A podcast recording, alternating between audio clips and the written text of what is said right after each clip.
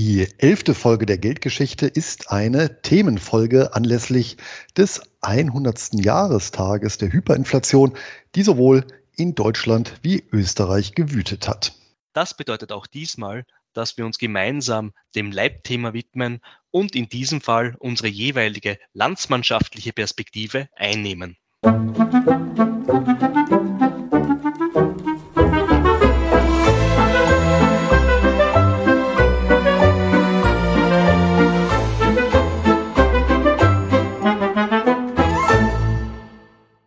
Und damit erneut ein herzliches Willkommen zu den Geldgeschichten. Mein Name ist Luis Pazos.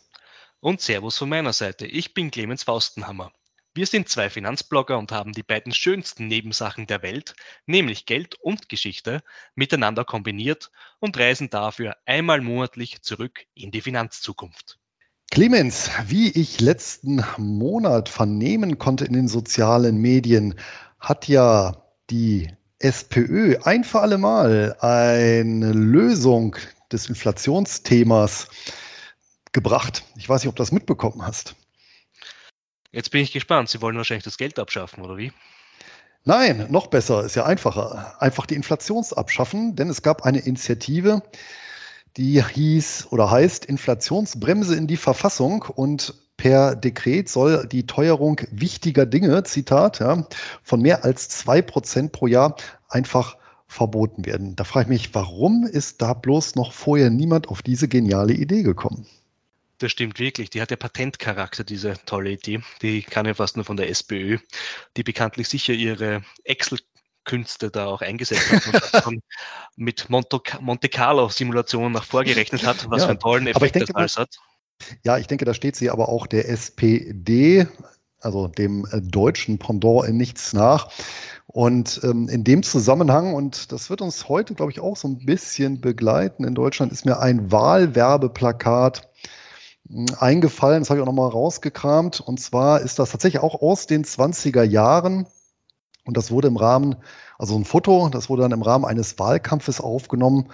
Und das zeigt eben so ein LKW des Roten Frontkämpferbundes in Deutschland mit einem Plakat. Und auf dem steht aber tatsächlich dann auch eine zeitlose Wahrheit, nämlich wer noch der SPD vertraut, dem hat man das Gehirn geklaut. ja, du bist, heute gehen wir es wirklich sehr boshaft an, ja, hier. Ähm, aber gut, ich meine, wer, ähm, ja, wer sich da mit solchen ganz interessanten Thesen in den Vordergrund wagt, der muss auch ein dickes Fell haben bei all der Wirtschaftskompetenz in den, bei den Sozialdemokraten, sowohl bei euch als auch bei uns. Aber wenn ich schon sage bei euch und bei uns, lieber Louis, unter uns, bist du auch schon nervös? Also ich spüre da schon ein gewisses Adrenalin vor dem großen Showdown morgen. Der morgige Showdown, jetzt bin ich auch wieder raus. Naja, das Freundschaftsspiel zwischen Deutschland und Österreich, eigentlich Österreich und Deutschland, weil es findet in Wien, im altehrwürdigen Wiener Praterstadion, auch Ernst-Happel-Stadion genannt, statt. Oh, dann Schande über mein Haupt. Ich habe tatsächlich jetzt die Fußball-Länderspiele, Freundschaftsspiele und die entsprechenden Ankündigungen gar nicht mehr verfolgt. Aber das äh, wird ja dann tatsächlich äh, sehr emotional. Ja, wahrscheinlich ähnlich emotional wie am Wochenende, als ihr gegen die Türkei 2 zu 3 verloren habt. Äh, gut, bei einem Auswärtsspiel ja, ist man natürlich auch stimmt. im Nachteil und dann kann man auch mal verlieren. Das stimmt, ja. Also. Aber war ein sehr ansehnliches Spiel, muss ich sagen. Ich habe mir die erste Halbzeit angesehen und waren sehr schöne Tore der Türken dabei. Ich war auf einer Whiskyprobe. Das war, glaube ich, angenehmer als das Spiel. ja, dann hättest du wahrscheinlich gebraucht während dem Spiel. Aber gut, lassen wir das, weil die Klingen werden da erst morgen am, am grünen Rasen gekreuzt. Ja, ich bin ja selbst gespannt. Werde mir das aber selber im Fernsehen ansehen. Ganz eine andere Frage, lieber Louis. Gab es sonst was im letzten Monat, was du uns hier berichten wirst? Kommentare, Ergänzungen, vielleicht die ein oder andere Berichtigung unseres Inhalts aus der letzten Folge? Nein, diesmal tatsächlich nicht. Der Fokus liegt und lag ganz in der Vorbereitung der heutigen Folge, auf die ich mich ja auch sehr freue. Es ist ja wirklich ein urdeutsches finanzielles Thema, ein, ein traumatisches Thema. Und ich bin auch gespannt, da ich die österreichische Perspektive diesbezüglich auch gar nicht kenne, wie es eben bei euch da ausgeschaut hat. Ja, ich generell, wir haben ja hier in unserem Intro vom 100-jährigen Jubiläum gesprochen. Tatsächlich ist es in Österreich ja das 101. Jahr, als die Hyperinflation in Österreich, ich glaube eigentlich schon das 102. Jahr, wenn man genau nimmt. Ich glaube, die Definition bei Hyperinflation ist bei 50 Prozent Preisanstieg im Vergleich zum Vormonat. Stimmt das? Glaub, ja, korrekt. Das ja. ist so die gängige Definition, ja dann war es tatsächlich schon im Jahr 1921 in Österreich soweit. Aber gut, wir sind halt ein bisschen früher dran, ja, wahrscheinlich auch wie mit den Ausscheiden bei großen Fußballturnieren, obwohl in den letzten Jahren haben wir uns da ja eher ebenbürtig gehalten, ja. Inwieweit halt Österreich überhaupt qualifiziert war, äh, muss man dazu sagen. Aber ich würde sagen, ja, das ist eine sehr spannende Zeit, vor allem eine sehr, sehr ja, volatile Zeit. Ich meine, äh, das, mit dem sollten wir wahrscheinlich auch beginnen, bevor wir unseren Flugkompensator, unseres DeLorean anwerfen, nämlich diese wirklich Zäsur mit dem Jahre 1918. Ich denke, das gilt ja auch für Deutschland. Auf jeden Fall. Und ich weiß ja, vor ein paar Folgen hast du ja ein bisschen was vorgesungen. Keine Sorge, das mache ich jetzt nicht. Ich will die Zuschauer, Zuhörer nicht vergraulen. Aber kennst du das Kinderlied zufällig? Meine Oma fährt im Hühnerstall Motorrad. Ja, das kenne ich wirklich. Und es gibt ein wirklich witziges YouTube-Video dazu, das ich meiner Tochter schon vor einiger Zeit gezeigt habe. Also das ist noch immer ein Klassiker, den wir jetzt bei unserem Sohn auch herzeigen. Das freut mich außerordentlich, denn das wäre jetzt so mein Einstieg fürs Thema. Weißt du, woher dieses Lied kommt? Nein, aber kannst du es mir bitte einmal noch vorsingen? Nein. Lieber nicht. Ich verweise hier auf das äh, gängige Videoportal. Also, das, dieses Kinderlied äh, erschien tatsächlich erstmals 1958, aber die Komposition selber wurde bereits 1922 äh, entwickelt äh, und auch der Text seiner Zeit war ein anderer, wurde erdichtet, ebenfalls im Jahr 1922 und zwar von einem Humoristen, also heute würde man wahrscheinlich dann sagen Comedian Neudeutsch, der hieß äh, Robert Steidel und der hat äh, das Lied verfasst für den Kölner Karneval. Und die Melodie war gleich, das war dieselbe, allerdings der Text, der griff die seinerzeit bereits umgreifende Stimmung sehr, sehr treffsicher auf, was ja Karnevalslieder bekanntermaßen oft tun. Und da hieß eben nicht meine Oma fährt im Hühnerstall Motorrad, sondern Zitat, wir versaufen unserer Oma ihr klein Häuschen, ihr klein Häuschen, ihr klein Häuschen Häuschen, wir versaufen unserer Oma ihr klein Häuschen und die erste und die zweite Hypothek. Und dieses Lied wurde dann auch tatsächlich zur Hymne der Inflationszeit. Ja, das bringt ja den Kern der Geschichte schon sehr, sehr nah, ja, um was da auch ging. Ja in Deutschland 1923, in Österreich eigentlich die Phase 1921, 1922. Aber was die beiden Länder ja eigentlich auch verbunden hat zu dieser Zeit, war ja, dass ja beide Kriegsverlierer waren aus dem Ersten Weltkrieg und dementsprechend, ich würde mal behaupten, und da lehne ich mich wahrscheinlich nicht zu weit aus dem Fenster, sehr prekäre Verhältnisse vorfand. Wie war die Situation in Deutschland damals? Ja, dann schlage ich doch vor, schmeißen wir den Fluxkompensator an. Wir begeben uns in die Zeit 1918 und das wird wahrscheinlich in Österreich genauso wie in Deutschland gewesen sein. Eben der Krieg, der hat dann die Weichen gestellt für die historisch größte Geldentwertungsorgie in den deutschsprachigen Landen. Der Reichskanzler, der seinerzeitige Max von Baden, der verkündete eigenmächtig übrigens die Abdankung des Kaisers und Friedrich Ebert tritt das Amt des Reichskanzlers an. Die Republik wurde am 9.11.1918 ausgerufen, im Februar dann tagte die verfassungsgebende Nationalversammlung in Weimar. Deswegen dann auch Weimar, weil seinerzeit dann Berlin noch durch Kämpfe und Unruhen erschüttert war. Ja, und da haben wir dann im Prinzip auch gleich die Basis für das monetäre Chaos, was dann entstehen sollte, denn das Reich hatte Altlasten angesammelt, insgesamt 164 Milliarden Mark Kriegskosten, davon 10 Milliarden die durch Steuererhöhungen aufgefangen wurden, 97 Milliarden durch Kriegsanleihen und 57 Milliarden durch Schatzwechsel. Ähm, Schatzwechsel in dem Fall eben Anleihen des Reichs, die direkt eingereicht wurden bei der Reichsbank. Und somit betrugen die Schulden geschätzt etwa 200 Prozent der Wirtschaftsleistung 1918, wobei die Wirtschaftsleistung 1918 etwa ein Drittel geringer war als 1914. Ich nehme an, die Ausgangslage war in Österreich ähnlich. Ja, ähnlich, aber doch auch ein wenig anders. Ähm, interessant auch zu wissen, dass damals in Deutschland ja quasi japanische Verhältnisse herrschen, ne? was die Verschuldung äh, betrifft ja. im Vergleich zum Bruttoinlandsprodukt. Das ist ja, glaube ich, heute auch bei 220, 230 Prozent oder schon viel mehr. Ich weiß gar nicht, ich glaub, die Zahl habe ich noch während des Studiums gelernt. Unabhängig davon, ja, ich meine, was die beiden Länder verbunden hat, war natürlich, beide waren auf der Verliererseite des Krieges. Beide Länder mussten nach über vier Jahren Krieg ihre Wirtschaft von Kriegs- auf Friedenswirtschaft umstellen, ja, die Produktionsstruktur anpassen. Die war natürlich im Habsburger Reich, im ehemaligen Habsburger Reich, muss man sagen, ja, äh, sehr zerklüftet. Das unterscheidet ja Österreich, das neue Deutsch-Österreich, wie die Republik ja hieß, deutlich von Deutschland. Was die beiden Länder aber auch verband, war natürlich die große, ich nenne es einmal, Verbindlichkeit, Hypothek aus dem Krieg, nämlich die Kriegsanleihen. Und für Österreich war dieses Thema damit auch noch einhergehend mit einer Inflation, die bereits nach dem sogenannten Silbernen Zeitalter, zumindest hat es der Historiker Felix Butschek so bezeichnet, ja, das war die Zeit eben bis 1913, wo noch eine halbwegs stabile Währung und ein meist ausgeglichener Staatshaushalt in der Habsburger Monarchie vorherrschte. Mit Fug und Recht kann man behaupten, dass nämlich die Inflation, die nachher einsetzte, ein Erbe des Krieges war. Nämlich, wenn man davon ausgeht, 1914, als der Erste Weltkrieg ausbrach und man auf sein Geldvermögen blickte, dann war das zu Kriegsende nunmehr 6% davon davon wert. Das heißt, 94% fielen der Geldentwertung zwischen 1914 und 1918 anheim. Was wahrscheinlich sowohl Deutschland und Österreich verbindet, sind ja auch dann die, naja, nennen wir Konditionen aus den sogenannten Friedensverhandlungen. Und ich denke, man kann, ohne sich da zu weit aus dem Fenster zu lehnen, behaupten, dass es sich sowohl bei Versailles als auch bei Saint-Germain im Fall von Österreich um ein Friedensdiktat handelte.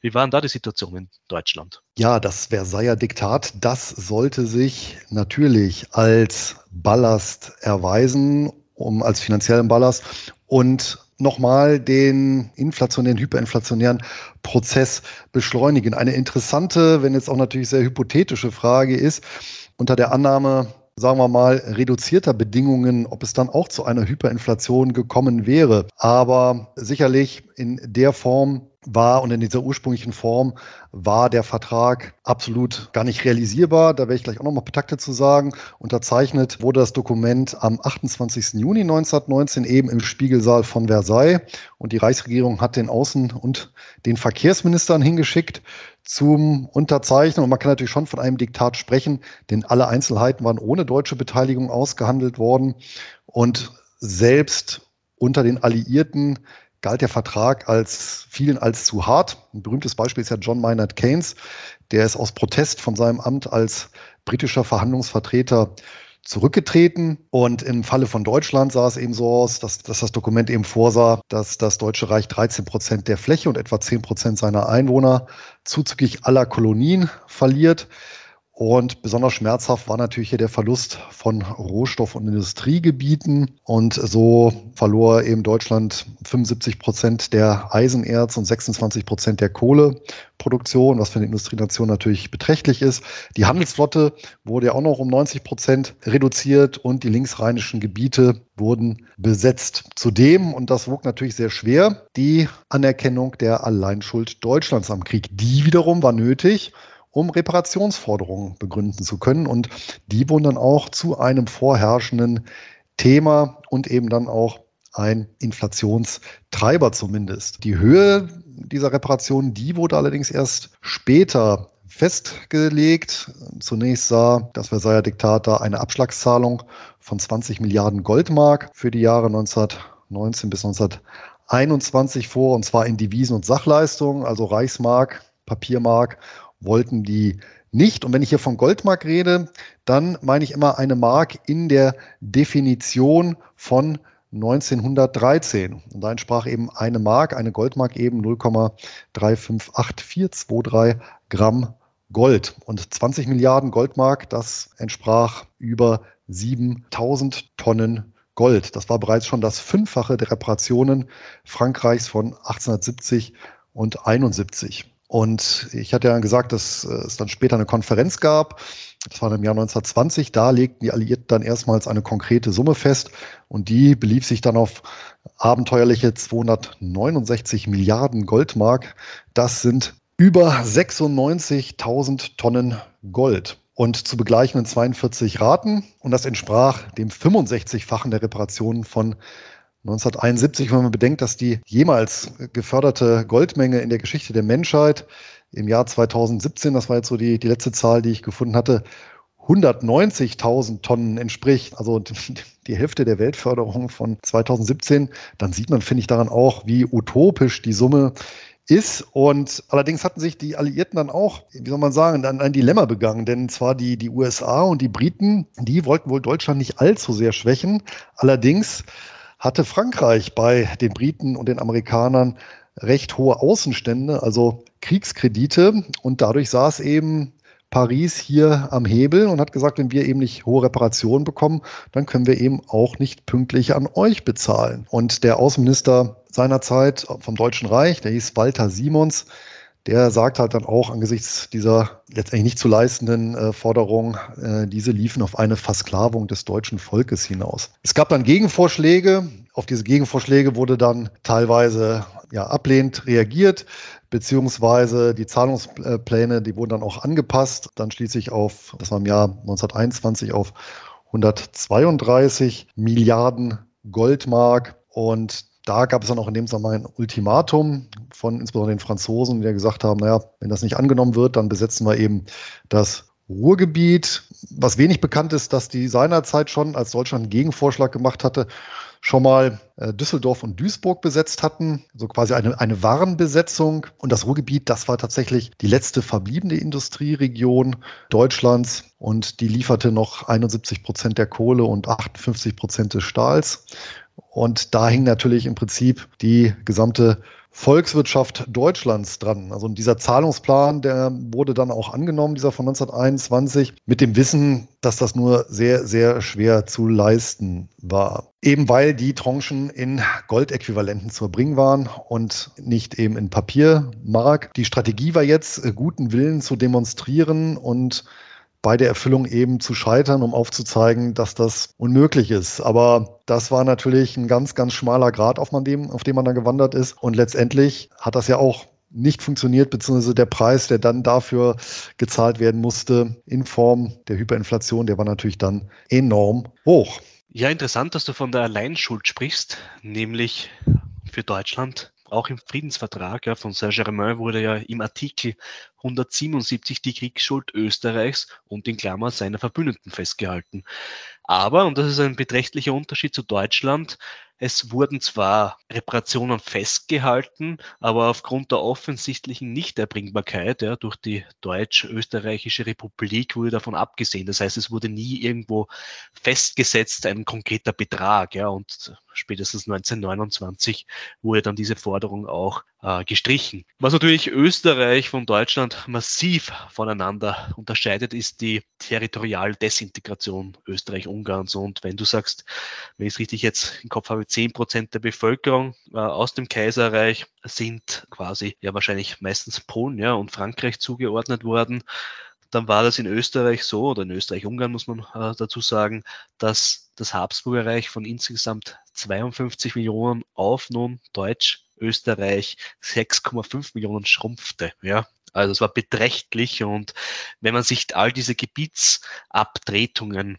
ansieht, dann merkt man auch, inwiefern die, der Wirtschaftsraum der Habsburger Monarchie, der an sich äh, wenig an den Außenhandel gebunden war, weil eben die Wirtschaftsstruktur so über das Habsburgerreich im groben drei große Blöcke, ja, du hast all die Industrie, die sehr starke Industrie im Böhmen-Mähren, ja, in der währenden Tschechoslowakei, ja, vor allem Brünn, das Manchester Österreichs genannt.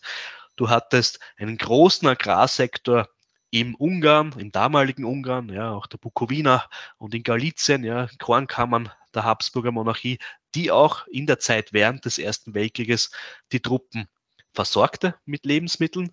Und dann hattest du in Österreich all die Finanzdienstleistungen, administrativen Dienstleistungen und natürlich die Residenzstadt Wien, ja, damals schon mit zwei Millionen Einwohnern, einer der größten Städte der Welt. Diese Territorialdesintegration, ja, das kann man ja am Beispiel unterschiedlichster Gebietschaften, Regionen festhalten. Ja, da werden zum einen die, die Adria-Häfen, die Österreich verloren, ja, in, das bekannte in Triest, aber auch in, im dann späteren, späteren Königreich der Serben, Kroaten und Slowenien, ja, der SAS-Staat, dann noch später auch Jugoslawien genannt, ja, Königreich Jugoslawien.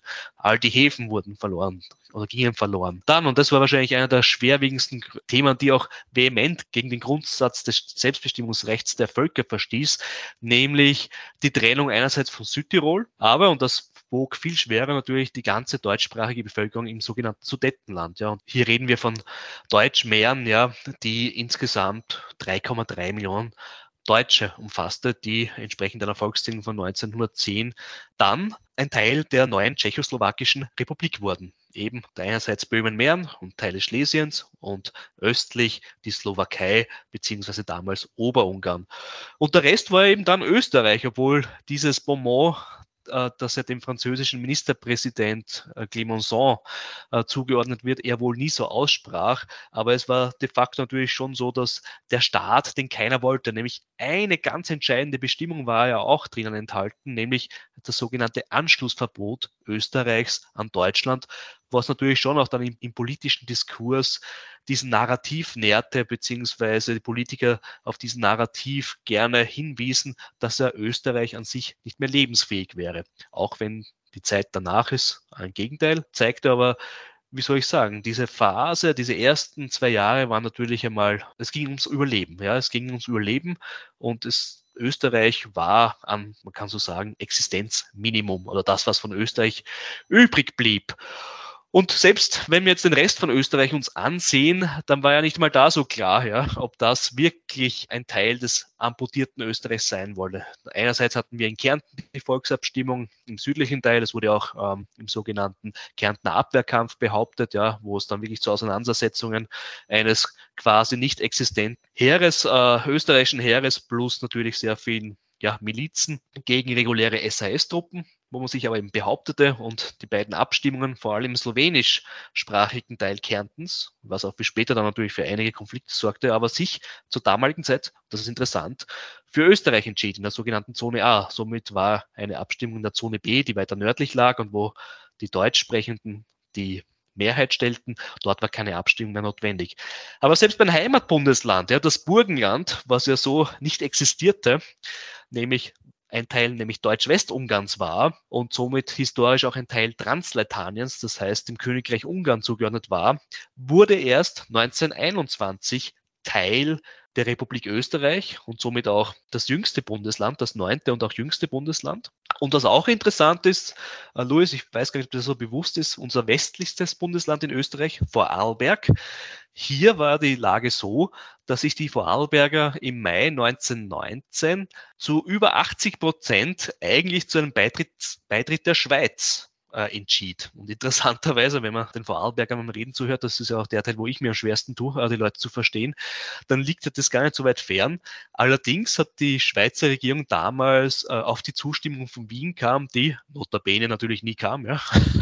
Und ich glaube, die Eidgenossen waren selbst gar nicht einmal so unglücklich darüber, nämlich Vorarlberg als quasi dass das noch beim, beim östlichen Nachbarn verblieb, nämlich ja, die Schweizer haben da natürlich zwei Themen gehabt. Würde Vorarlberg sich der Schweiz anschließen? Das eine wäre, äh, wenn man auf die konfessionelle Ebene schaut, ja, eine, halbwegs eine Balance zwischen der evangelischen und katholischen Bevölkerung und andererseits natürlich ethnisch, ja, weil der deutschsprachige Teil in der Schweiz ohnehin die relative Mehrheit hatte. Und wenn man jetzt so diese gesamte Ausgangssituation zusammenfasst, dann borge ich mir in dem Fall gerne die Beschreibung des zeitgenössischen Politikers Felix Frank aus, der Österreich als den Staat der unmöglichen Begrenztheit charakterisierte.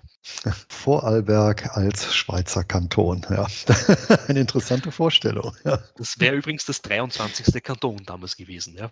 Oh, 23, natürlich auch eine mystische Zahl. Ich denke, wir haben jetzt schon aufgezeigt, eine recht äh, interessante, in Anführungsstrichen, Melange die dann äh, zu den Währungsinflationsexzessen geführt hat. Aber ich weiß nicht, wie es bei Österreich war, aber im Falle von Deutschland, bzw. vom Deutschen Reich, muss ich noch einmal kurz zurückblicken. Denn das, was jetzt folgt, ist nicht zu verstehen ohne bestimmte Regeln, die eingeführt wurden, als der Krieg losgetreten wurde. Denn eigentlich, als das äh, Deutsche Reich gegründet wurde 1871 und fünf Jahre später die Reichsbank, war die Geldverfassung eine recht kluge, muss man sagen. Denn die Reichsbank selber musste den Banknotenumlauf zu einem Drittel in Gold decken. Zu zwei Dritteln aber konnte die Geldemission gegen Handelswechsel erfolgen.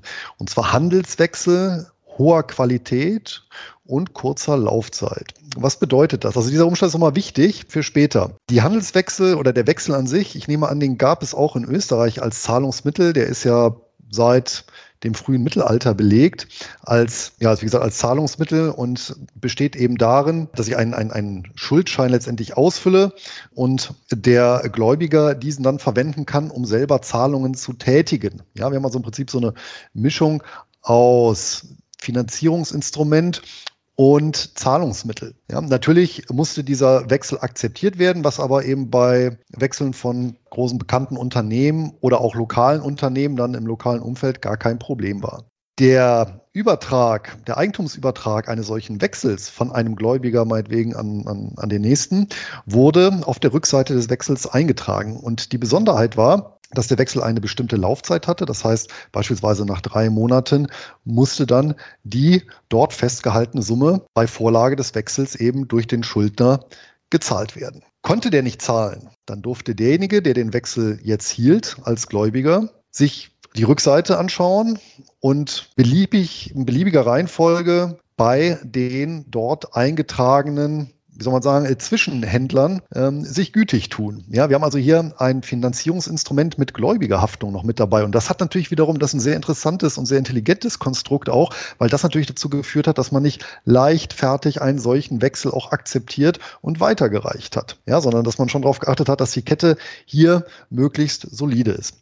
Und genau solche Wechsel, die auch ausschließlich im privatwirtschaftlichen Umfeld umliefen, die mit bestimmten Qualitätsmerkmalen und bestimmten Laufzeitmerkmalen, die hat eben die die Reichsbank akzeptiert. Eine Finanzierung öffentlicher Ausgaben, also sprich beispielsweise die Hereinnahme oder der Aufkauf von öffentlichen Anleihen, Obligationen oder Schatzwechseln, war nicht vorgesehen. So, und nun ist natürlich ersichtlich, dass ich mit so einer Konstruktion nicht in einen Weltkrieg reinziehen kann, brauche eine Finanzierungsbasis und die kann ich natürlich mit so einem Modell nicht sicherstellen. Und deswegen tagte der Reichstag wenige Tage nach Kriegsausbruch, genau am 4.8.1914 und verabschiedete die sogenannten Währungsgesetze. Und man kann sagen, das war natürlich der erste Sündenfall. Interessanterweise sei dazu erwähnt, dass diese Währungsgesetze schon seit Jahrzehnten in der Schublade waren, also genau für einen Kriegsfall, weil man wusste, dass mit so einer sehr konservativ strukturierten äh, und aufgestellten Reichsbank das nicht funktionieren kann. Und die beiden wesentlichen Neuerungen die da verabschiedet wurden, waren erstens die Aufhebung der Goldeinlesepflicht. Ja, also die, bis dato konnten ja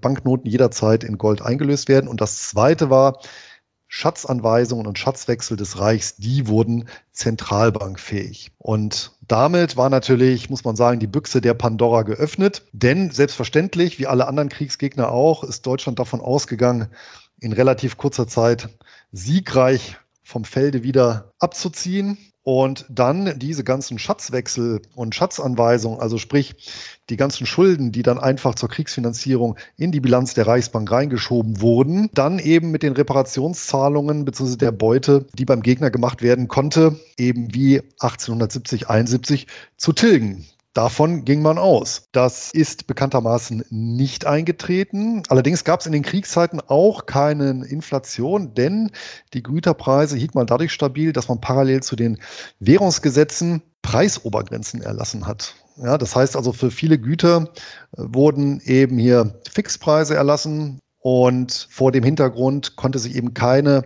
Inflation dort ausbreiten die wurde auch, äh, die wurde dann dadurch natürlich verdeckt. Man konnte allerdings ablesen, bereits da schon den Verfall der Mark. Und jetzt rede ich eben von der Papiermark, nicht von der Goldmark, weil jetzt war sie ja nicht mehr konvertierbar. Am Devisenmarkt, nämlich bis 1918 da halbierte sich fast der Wert der Mark gegenüber dem Dollar. Der Dollar stand 1914 bei 4,2 Goldmark. Die Zahl ist auch nochmal wichtig, 4,2 und am Ende des Krieges bei 7,5 Papiermark. Was natürlich auch nochmal ergänzend als Belastung für das Reich äh, hinzukam.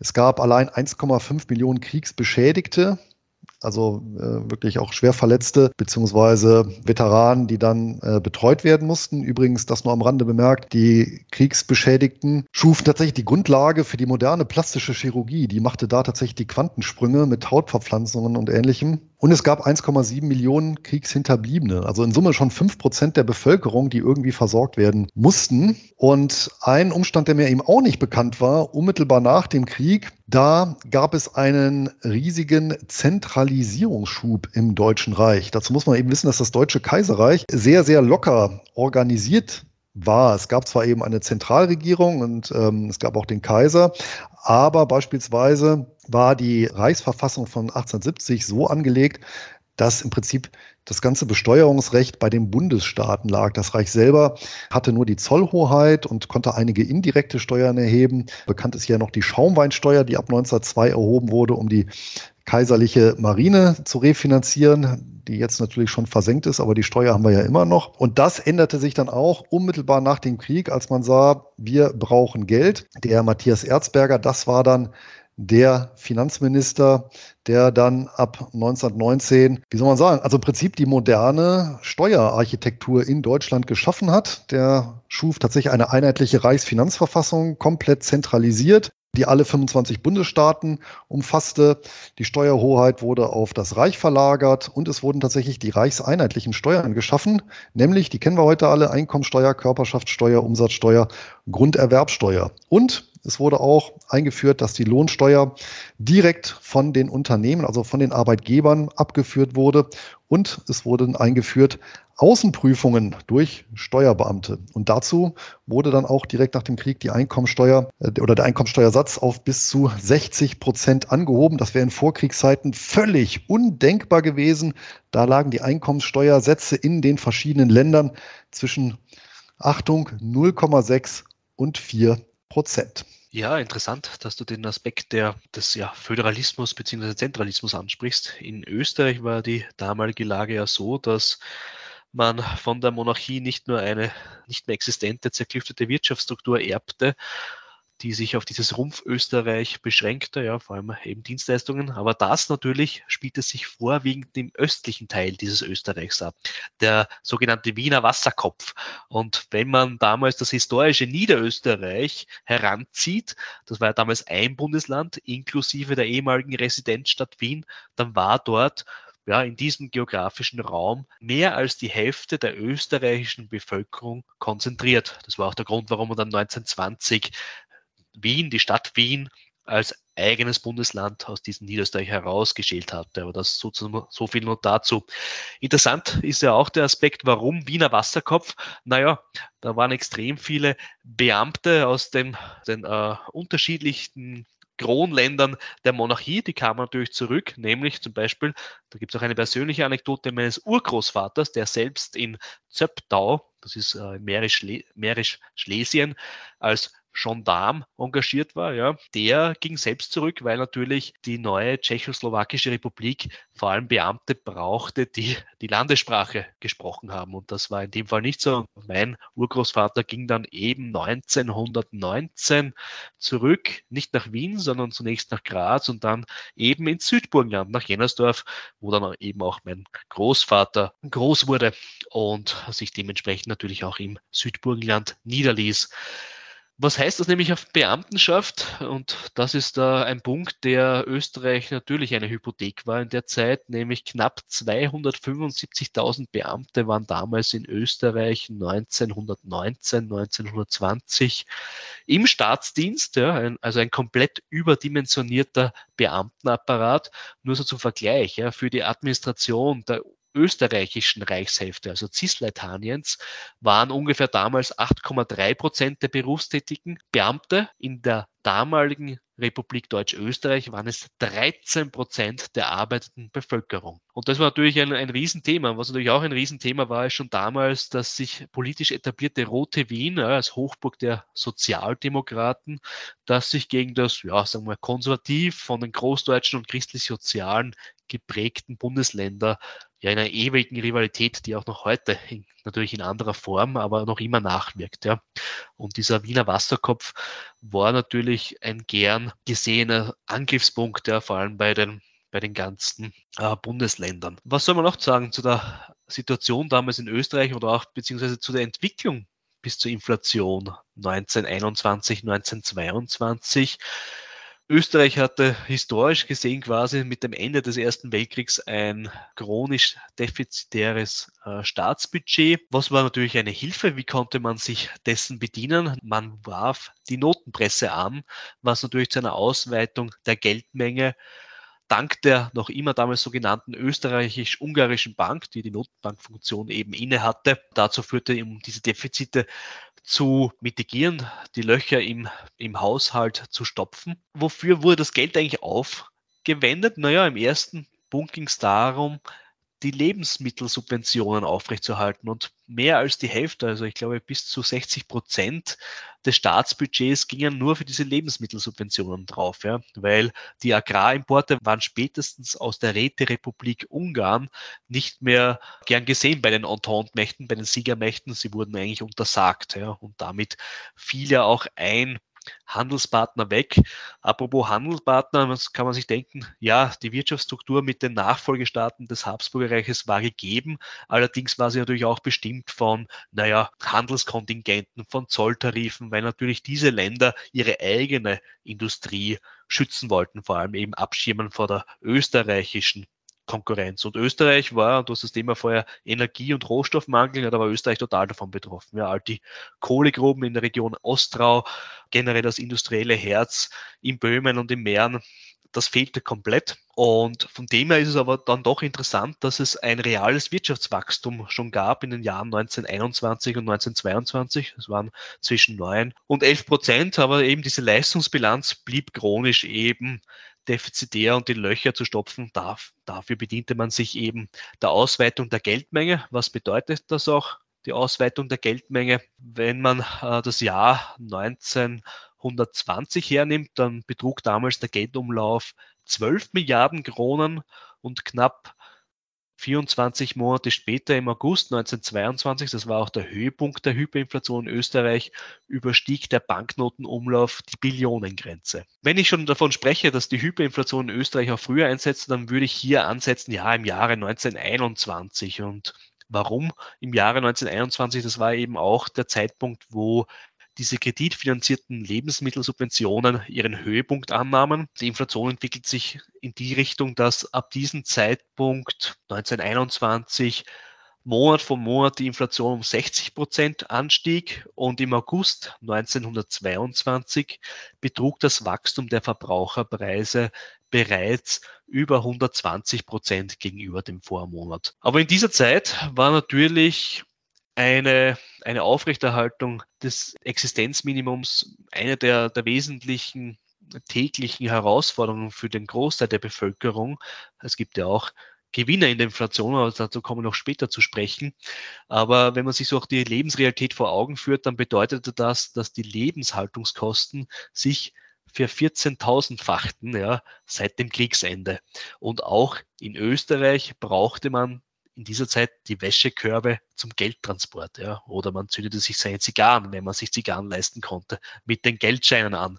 Ein Bild, das ja sowohl in Österreich als auch natürlich in Deutschland, glaube ich, sehr präsent ist. Ja. Dieses, äh, dieses, äh, diese brennenden Geldscheine für die Zigarren. Was auch ein Thema war in Österreich und das war eben, ich habe schon anklingen lassen, diese Abhängigkeit zum Ausland, eben auch immer in den Glauben und den Narrativ der eigenen Lebensunfähigkeit zugesagte Kredite von den Siegermächten wurden verwehrt. Ja. Und ein Grund dafür war, und da führen wir wieder zurück zum Friedensvertrag von Saint-Germain, das sogenannte Generalpfandrecht, das auf den österreichischen Staatseinnahmen den Siegermächten eingeräumt würde. Und natürlich klar, man musste mal auf dieses Generalpfandrecht verzichten, damit man eben für neue Kredite wieder Sicherheiten ausspielen konnte. Und das war nicht der Fall. Und mittlerweile, und wir sind in, ja, in der Hochphase der Inflation, da saßen die Österreicher nicht mehr mit Vertretern äh, der Siegermächte direkt zusammen, sondern mit Vertretern aus dem Finanzkomitee des Völkerbunds in Genf. Und da gibt es ein, ein, sehr interessantes Ergebnis, aber einstweilen würde mich interessieren, wie denn die Lage in den frühen 1920er Jahren in Deutschland aussah. Die äh, finanzielle Ausgangslage hatte ich ja erläutert und interessanterweise genau diese, ich mal, Beamtenproblematik hatte Deutschland auch.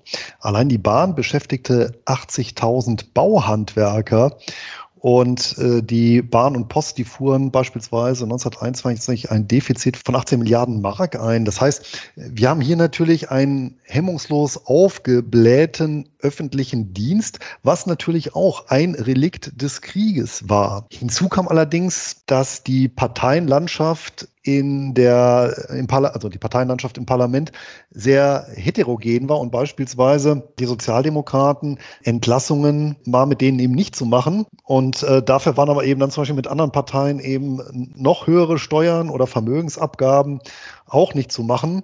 Das heißt, hier haben sich wirklich die jeweiligen Interessensgruppen blockiert und so nahm natürlich auch noch parallel eine Lohnpreisspirale Fahrt auf.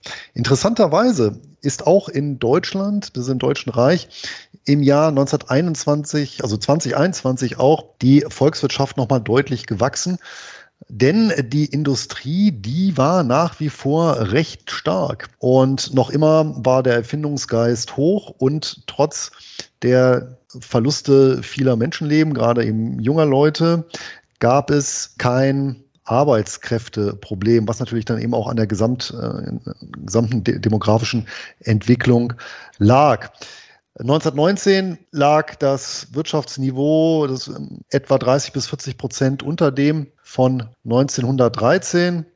Allerdings, wie gesagt, ging es dann äh, bergauf. Interessanterweise auch gerade deswegen, weil die Mark relativ schwach war. Ja, die war dann im Jahr 1921 stand die dann bei 40 bis 60 Mark je Dollar, also hatte nochmal deutlich verloren. Das heißt, insbesondere Export lief wie geschmiert. Und das ermöglicht natürlich besagte Devisen dann auch einzunehmen, um dann den Reparationsforderungen nachzukommen. Allerdings gab es insbesondere in den USA Forderungen nach der Eindämmung der Zitat Flut deutscher Waren, Zitat Ende. Und das führt dann eben in den USA und dann auch in anderen Ländern zu Zollgesetzen. Und damit war Deutschland im Prinzip auch der Weg abgeschnitten zu Exportüberschüssen und damit auch zu den harten Währungen, um Reparationen zurückzuzahlen. Und ab dann wurde es natürlich extrem schwierig. Das Ganze hat dann natürlich dazu geführt, dass parallel dazu der, der Etat des, der Reichsregierung immer weiter aus dem Ruder lief. Bereits 1920 konnten die Ausgaben, die laufenden Ausgaben nur noch zu einem Drittel durch Steuern und sonstige Abgaben gedeckt werden. Der Rest tatsächlich durch die Hereinnahme von Schatzwechseln der Reichsbank. Also die haben halt einfach fleißig oder die Regierung hat Schatzwechsel ausgestellt und die Reichsbank hat diese Schatzwechsel angenommen und denen dafür Noten ausgegeben. Und zu dem Zeitpunkt unterstanden die noch direkt dem Finanzminister. Interessanterweise im Mai 1922, da wurde die Reichsbank auf Druck der Alliierten politisch unabhängig, weil auch die Alliierten gesagt haben, naja, also so kann das ja gar nicht funktionieren und haben das eben als Stabilisierungsmaßnahme gesehen. Womit die aber nicht gerechnet haben, war, dass mit Rudolf Hafenstein ein loyaler Diener der Regierung an der Spitze der Reichsbank stand. Der war halt wirklich ein Verwaltungsfachmann und Jurist und ganz preußischer Beamte und der hing auch einer obskuren, muss man sagen, oder falschen Inflationstheorie an und hat deswegen also ganz fleißig hier der Regierung das benötigte Geld weitergegeben. Und angesichts dieses Defizits, der Lohnpreisspirale, der hohen Kosten im Inland und gegenüber dem Ausland drehte sich natürlich dann das Inflationsrad immer weiter. Vor allem eben an den Devisenmärkten konnte man sehen, wie die Mark permanent immer stärker verlor. Und im Inland halt stiegen die Preise aller gängigen Güter querbeet. Der Umschlag dann von einer, sagen wir mal, ähm, galoppierenden Inflation zu einer Hyperinflation. Die erfolgte dann im zweiten Halbjahr 1922 im August dieses Jahres. Da stieg die Inflationsrate erstmals auf 50 Prozent in diesem Monat und nach gängiger Definition haben wir da eine Hyperinflation gesehen oder ab dem Zeitpunkt das Jahr 1922 so ein bisschen zweigeteilt. Daran sieht man auch sehr schön diesen hyperinflationären Effekt oder dieses Umschlagen, denn im ersten Halbjahr stiegen die Preise noch um den Faktor 2, im zweiten Halbjahr um den Faktor 16. Also, wenn man sich das Ganze mal eben anschaut, war die Lage schon sehr, sehr verzwickt. Und ja, auf dem politischen Parkett bekanntermaßen war auch die Feindschaft, gerade insbesondere gegenüber Frankreich, wurde da auch nochmal forciert. Und das spiegelte sich sogar in einer Banknote wieder, die im Januar 2022 erstmals gedruckt wurde oder rausgegeben wurde ein 10.000 Markschein, die sogenannte Vampirnote. Und zwar kann man sich auch mal angucken im Internet, wenn man nach Vampirnote 1922 äh, das Ganze mal in der Suchmaschine schaut, dann findet man diese, diese Banknote, da ist halt so ein Porträt von einem Mann äh, nach Dürer ist dort abgebildet. Und man hat aber, oder derjenige, der diese Druckplatten hergestellt hat, der hat halt noch so ein paar Extrastriche hm, eingefügt. Und wenn man die Note um 90 Grad nach links dreht, dann sieht man einen stilisierten Vampir, der diesem jungen Mann in den Hals beißt. Und das war dann so die kleine Rache oder aus, der, der Ausdruck des, des, des kleinen Mannes, des Graveurs, seinen, seinen Missmut hier zu äußern. Das interessiert mich einen, das ähm, erinnert mich an einen Namensvetter von dir. Ich sage nur Fußball-WM 2014, Luis Suarez. Der Vampir? Der Vampir. Der Chiellini kann dir erzählen, ja, warum. das Spiel Uruguay-Italien, ja, legendär. Ja, aber Entschuldigung, dass ich dir da so ins Wort falle, ja, aber ich sehe wieder so viele Parallelen, ja, zwischen Österreich und Deutschland, weil du sagst, der Industriesektor an sich war wieder in der Lage zu produzieren und scheinbar auch zu exportieren, ja. Und in Österreich war die Situation so und der Karl Renner, seines Zeichens der erste Staatskanzler von der Republik Deutsch-Österreichs, ja, war übrigens auch der erste Kanzler dann äh, in der Zweiten Republik nach dem Zweiten Weltkrieg. Auf jeden Fall, der hat äh, völlig zu Recht mit dem Blick auf die österreichische Wirtschaft behauptet, dass es einerseits eine Produktion ohne Markt gab, ja, anspielen auf die ganzen Finanzdienstleistungen, an die Industrie, aber eben auch, und da kommen wir zur Landwirtschaft, ein Markt ohne Produktion. Das ist schon interessant, ja, weil auch wenn man so als exemplarisch sich ansieht, die Lokomotiv Fabriken in Habsburger Reich, ja, davon waren vier in Österreich, aber in den 1930er Jahren blieb genau noch eine einzige in Wien-Floridsdorf übrig, ne, weil eben kein Markt für diese ganze Produktion hier war, wenn überhaupt einmal produziert wurde, nämlich was Österreich schon stark hatte und da weiß ich, wie die Situation in, in äh, Deutschland war, aber Österreich hatte einen chronischen Energiemangel. Über die Energieversorgung, mir ist allerdings da nicht aufgefallen, dass das irgendwie nochmal gesondert behandelt wurde. Aber ich könnte mir vorstellen, dass zumindest solange noch Kohle aus dem Ruhrgebiet da war, das Ganze sich noch in äh, Grenzen gehalten hat. Allerdings damit war ja dann auch Schluss Anfang 1923, denn, hatte es ja geäußert, die, die finanzielle Lage, insbesondere auch was Devisen und Gold anging, die war fatal. Das heißt, dann konnten auch nicht mehr die Reparationen zeitgerecht erfüllt werden. Und das hat dann der französische Präsident Poincaré, der tatsächlich auch, muss man sagen, von Rachegedanken beseelt war oder Revanchegedanken aufgrund des verlorenen Krieges 1870-71. Und der war, also brauchte A, Frankreich brauchte selber dringend Geld und B, gab es da eben auch entsprechende Ressentiments und diese verpassten Zahlungsziele, die nutzte er dann eben, um das Ruhrgebiet zu besetzen. Und das gab dem ganzen inflationären Prozess natürlich nochmal einen ordentlichen Schub. Erstens war das natürlich volkswirtschaftlich fatal und zum Zweiten hat die Reichsregierung ja dann im Gegenzug gesagt, gut, wir schalten um auf passiven Widerstand, hat dann aufgerufen, Arbeit niederzulegen und im Gegenzug wollte man dann alle finanzieren, die das machen. Und das hat nochmal natürlich nochmal eine Stange Geld gekostet und natürlich unterm Strich die Inflation nochmal beschleunigt. Allerdings muss man sagen, gerade in den ersten Monaten hat das auch Frankreich sehr, sehr viel Geld gekostet und hat die deutsch-französischen Beziehungen nochmal zusätzlich vergiftet. Es gab dann zunehmend auch gewalttätige Aktionen. Es gab sogar, oder es gab französische Repressalien bis hin zur Hinrichtung wegen Sabotage. Und das führte wiederum dazu, das war mir auch gar nicht bewusst, dass seinerzeit dann auch viele französische Lehnwörter, die bis dahin in Deutschland noch absolut üblich sind, äh, waren und heute noch in der Schweiz üblich sind, in Deutschland verschwanden. Ja, zum Beispiel der Trottoir für den Bürgersteig oder das Billet für den Fahrschein. Und das wirkt auch so ein Effekt, der bis heute tatsächlich fortwirkt. Das hatte dann letztendlich zur Folge, diese Konstellation, dass Mitte 1923 lediglich noch drei Prozent der Reichsausgaben durch Steuern beglichen werden konnten und der Rest durch Schulden und der Haushalt komplett zerrüttet war. Und das war der Punkt, Juli 23, wo dann Gustav Stresemann übernommen hat, die Regierungsgeschäfte und dann auch die schwersten Tage der Inflationszeit, aber auch dann die erfolgreiche Bekämpfung ja, eingeleitet wurden. Ja, diese äh, Ruhrbesetzung spielte, und das ist ja interessant, wie das alles im, im Handel zusammenhängt. Natürlich Österreich eher noch in die Karten, ja, weil er dadurch zumindest für die Exportprodukte aus der Industrie die eben aus Österreich exportiert wurden, auch dementsprechend stärkere, ähm, eine stärkere Nachfrage war.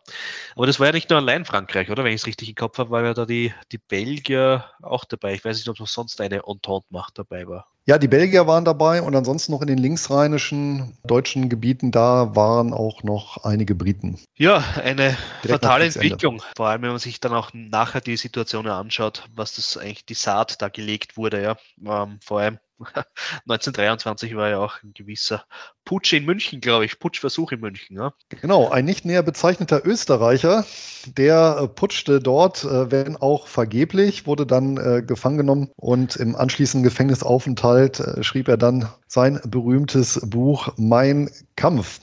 Das ist der eine Österreicher, ich habe aber noch zwei andere. Na, hoffentlich bessere Variante. Ja, nicht ganz so schlimm, das ist schon richtig. München war ja, oder Bayern war ja nur ein Problemfall, mit dem sich die Regierung dann noch zusätzlich rumschlagen musste. Denn auch die Sachsen zeigten sich seinerzeit renitent. Da gab es eben auch Bestrebungen, Sachsen aus dem Reich zu lösen. Und es war klar, bei dieser völlig verfahrenen Lage, auch wirtschaftlich gesehen, dass die 25 oder in den 25 Bundesstaaten der, der eine andere dann doch dabei war, äh, wo man sich dann die Frage gestellt hat, naja, äh, lösen wir uns wieder oder fahren wir nicht alleine wieder besser? Werde ich nachher auch noch was zu sagen. Letztendlich gab es drei große Brennpunkte und das war tatsächlich einmal Bayern, und daneben war es eben noch Sachsen, tatsächlich das Rheinland. Es gab ja die rheinischen Separatisten, die dann tatsächlich mit den Franzosen auch gemeinsame Sache gemacht hat, weil sie eben hofften, eine, eine rheinische Republik gründen zu können, letztendlich unter dem Protektorat von Frankreich. Also diese innenpolitischen Probleme, die kamen dann auch noch hinzu. Aber zeitgleich gab es dann auch die ersten Überlegungen, wie aus der Misere rauszukommen. Und interessanterweise waren es so zwei Männer, die maßgeblich die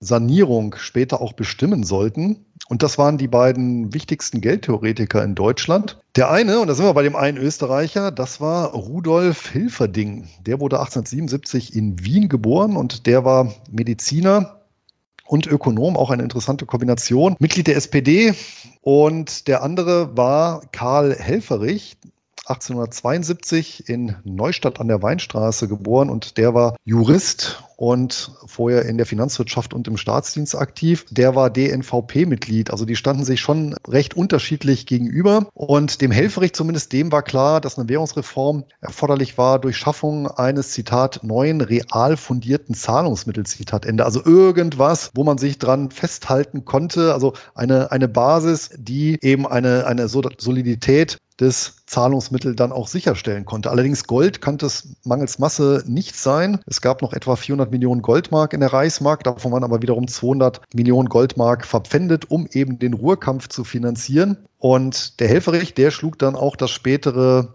Modell, worauf ich dann gleich nochmal eingehen werde, wie das Ganze dann gelöst wurde, vor, das sogenannte Rentenbankmodell, allerdings auf Basis von Roggen ja, statt Gold vor. Die sogenannte Roggenmarkt, diese Roggen-Idee, die wurde nicht umgesetzt der Hilferding, der war zunächst noch dafür, die Inflation hm, durch andere Maßnahmen einzudämmen. Und der wollte eine Parallelwährung einführen und die Reichsbank dazu zweiteilen, also quasi in eine Goldmark Teil und eine Papiermarktteil. Aber die Idee wurde auch nicht umgesetzt, weil klar war, naja, sobald ich zwei geteilt habe, dann fragt niemand mehr die Papiermark nach und dann ist das Thema eh durch. Und am Ende kam so eine Mischung aus beiden Ideen. Komme ich danach nochmal zu. In der Zwischenzeit wurde halt in Deutschland, ich weiß nicht, wie es in Österreich war, aber sehr, sehr viel Symbolpolitik getrieben.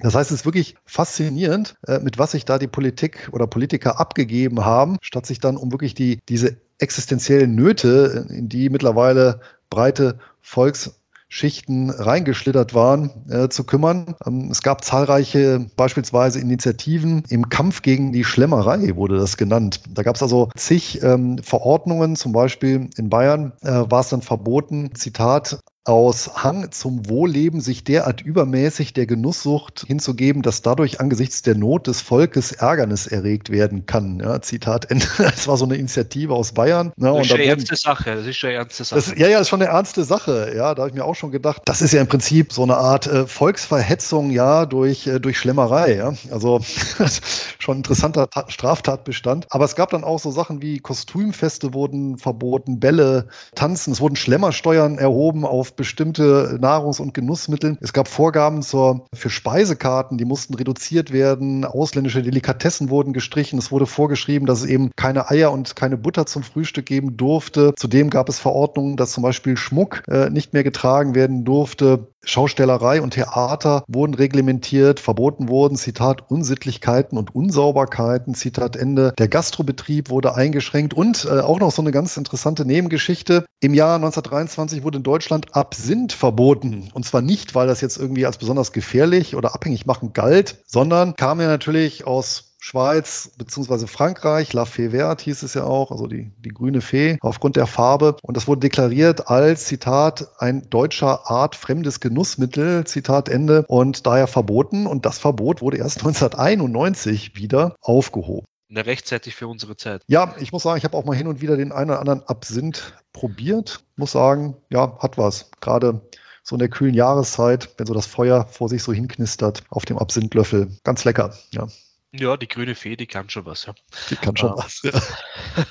was allerdings auch umgeschlagen hat, und das war, fand ich schon so, so die Vorboten politischer Unappetitlichkeit. Ein Hang zum, muss man sagen, wirklich etatistisch totalitären Denken. Und da kann man eben leider auch den Stresemann nicht ganz ausnehmen, der sich dann eben wirklich erstmal pauschal für eine weitere Belastung aller Besitzenden ausgesprochen hat dann auch sagte, Zitat, dass Reich und Volk erhalten bleibt, ist notwendig. Dass die Substanz der Einzelwirtschaft sich erhält, ist nicht notwendig. Wir haben das Staatsinteresse in den Vordergrund zu stellen. Zitat Ende. Und da sind wir natürlich auch nicht mehr so weit weg von du bist nichts, dein Volk ist alles, was sich ja dann nochmal zehn Jahre später als äußerst fatal herausstellen sollte. Also die Stoßrichtung gab es eben auch und die wäre halt eben auch ohne die Hyperinflation beziehungsweise vor dem Ersten Weltkrieg so undenkbar gewesen.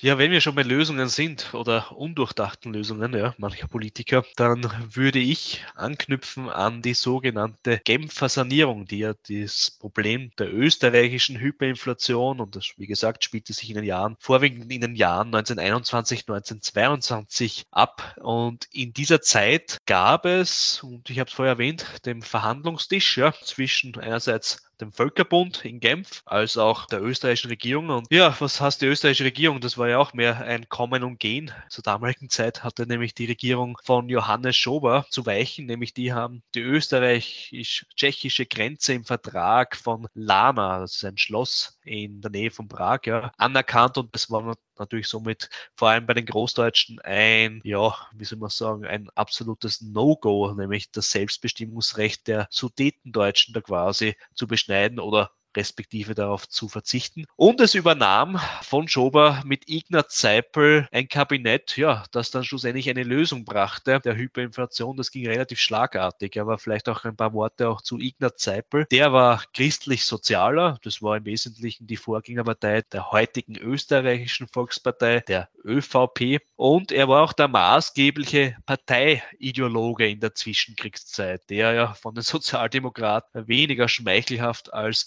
der Prälat ohne Milde bezeichnet wurde. Und warum ohne Milde? Na, ich glaube, der Grund lag darin für diese eben wenig schmeichelhafte Titulierung seitens der Sozialdemokraten, dass er schlussendlich die Umsetzung der Bedingungen für die Völkerbundanleihe umsetzte. Und Seipel war ein äußerst geschickter Stratege, der das Spiel über die ja, Bande auf dem diplomatischen Parkett beherrschte und tatsächlich ein Einvernehmen mit dem Völkerbund Vertretern erzielte. Nämlich im Oktober 1922 wurden die drei sogenannten Genfer Protokolle unterzeichnet. Ja, und darin waren eben einerseits die, die Maßnahmen festgehalten, die Bedingungen besser gesagt, für die mit 650 Millionen Goldkronen dotierte Anleihe versehen war, ja, mit diesen Bedingungen. Und das waren deutliche, deutliche Einschnitte in die staatliche Souveränität.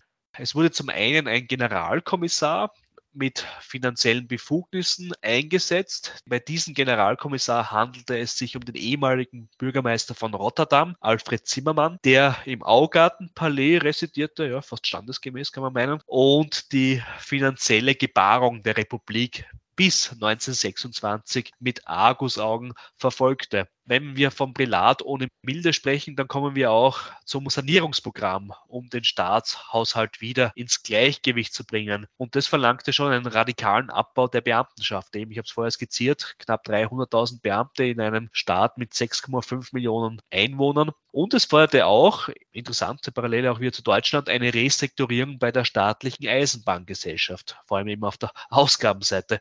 Auf der Einnahmenseite wiederum kam es zu Steuererhöhungen und auch zu Tariferhöhungen, die das Budgetdefizit mildern sollten. Und wenn ich schon von Defizit spreche, naja, die Defizitfinanzierung, die sich da so über die Jahrzehnte, wie wir meinen, ja, seit dem Ersten Weltkrieg eingeschlichen hat, über die Notenbank wurde natürlich untersagt. Was auch untersagt wurde oder nochmal bestätigt wurde, war ja das Anschlussverbot an Deutschland, was in Wirklichkeit dann 1938 nicht mehr Bestand hatte, beziehungsweise ein fait accompli seitens des Dritten Reiches, dem sich Österreich anschloss, ja, getätigt wurde.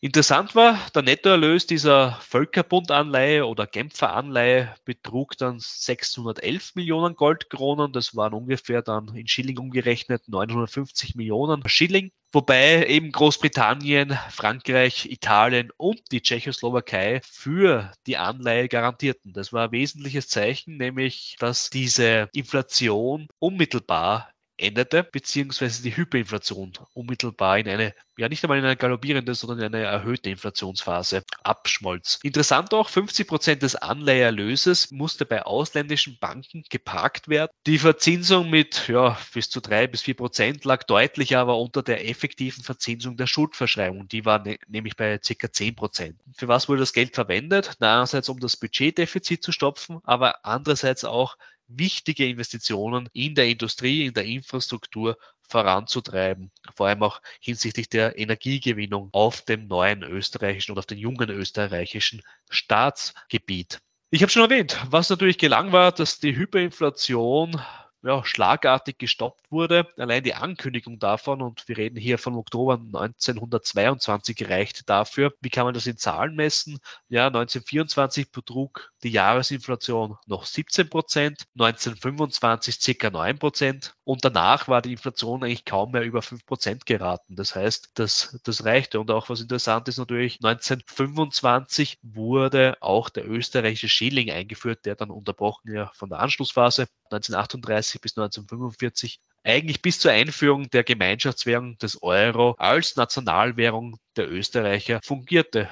Aus dieser Zeit stammte übrigens auch sein Ruf als Alpendollar, der natürlich mit der neuen Stabilitätspolitik, die dank der Genfer Sanierung möglich war, zusammenhängte. Ja, was interessant noch zu erwähnen gilt meines Erachtens nach ist, dass die Verschlankung des Staates durch den Abbau der pragmatisierten, also eigentlich unkündbaren Beamten berechtigterweise als eine Radikalkur bezeichnet werden kann. Nämlich insgesamt wurde knapp ein Drittel, das sprich ja so 93.000 Personen im Saldo, diese wurden im öffentlichen Dienst quasi, ja, die verloren ihren Arbeitsplatz durch eben meistens Frühpensionierungen. Von diesen 93.000 Personen war mehr als die Hälfte davon waren eben bei der Eisenbahn, bei der österreichischen Bundesbahn oder bei der österreichischen Post tätig.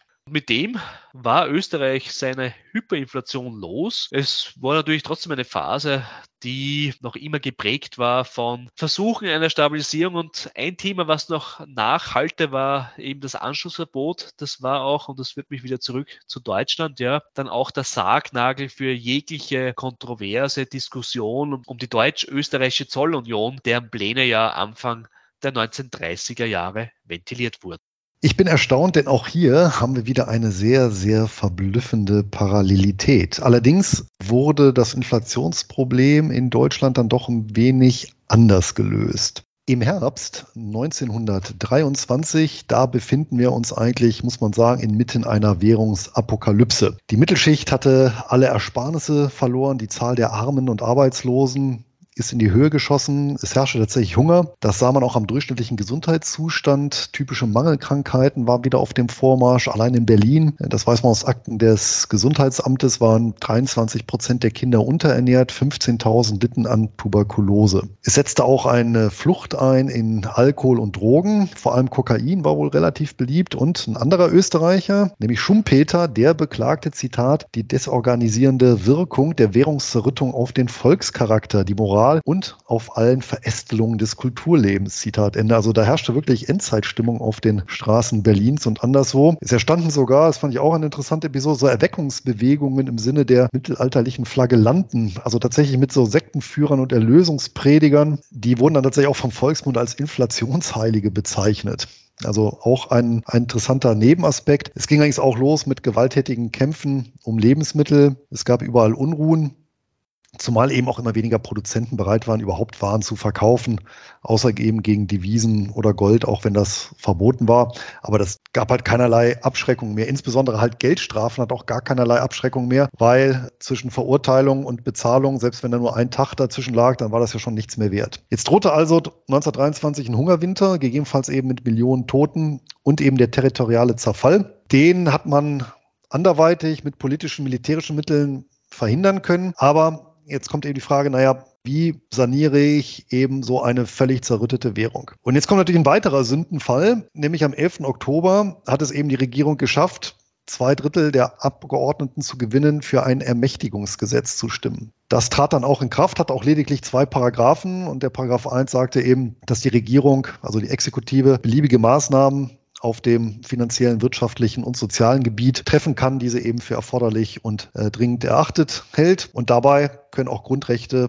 der Reichsverfassung kann davon abgewichen werden. Und Paragraph 2, der besagte lediglich, dass dieses Ermächtigungsgesetz eben am 31.03.1924 endet oder beim Wechsel der Regierung. So, und damit hat jetzt natürlich die Exekutive die Hand frei. Und da war der Stresemann ja doch ein Macher und hatte auch, muss man sagen, dann die entsprechenden Leute bei der Hand. Und der Maßnahmenplan, der umfasst jetzt vier Schritte. Zwei Tage nach der Verabschiedung des Ermächtigungsgesetzes, da gab es eine, wurde ein Gesetz ähm, vorgelegt und dann auch verabschiedet zur Gründung einer Rentenbank, also einer neuen Bank. Und in diese Rentenbank wurden Vermögenswerte eingebracht, die wurden oder mussten eingebracht werden durch Privatpersonen bzw. private Organisationen, nämlich Landwirtschaft, Industrie, Gewerbe und Handel. Die mussten tatsächlich vier Prozent ihres Grundeigentums verpfänden, erhielten dafür Beteiligung an den Gewinnen der Rentenbank. Ja, man muss natürlich nicht zu dem Zeitpunkt, ob da überhaupt was an Gewinn später abfällt, also de facto muss man sagen, war es dann eben schon eine einmalige Vermögens- oder Zwangsabgabe. Und diese Grundschuld, äh, die belief sich dann auf ein Äquivalent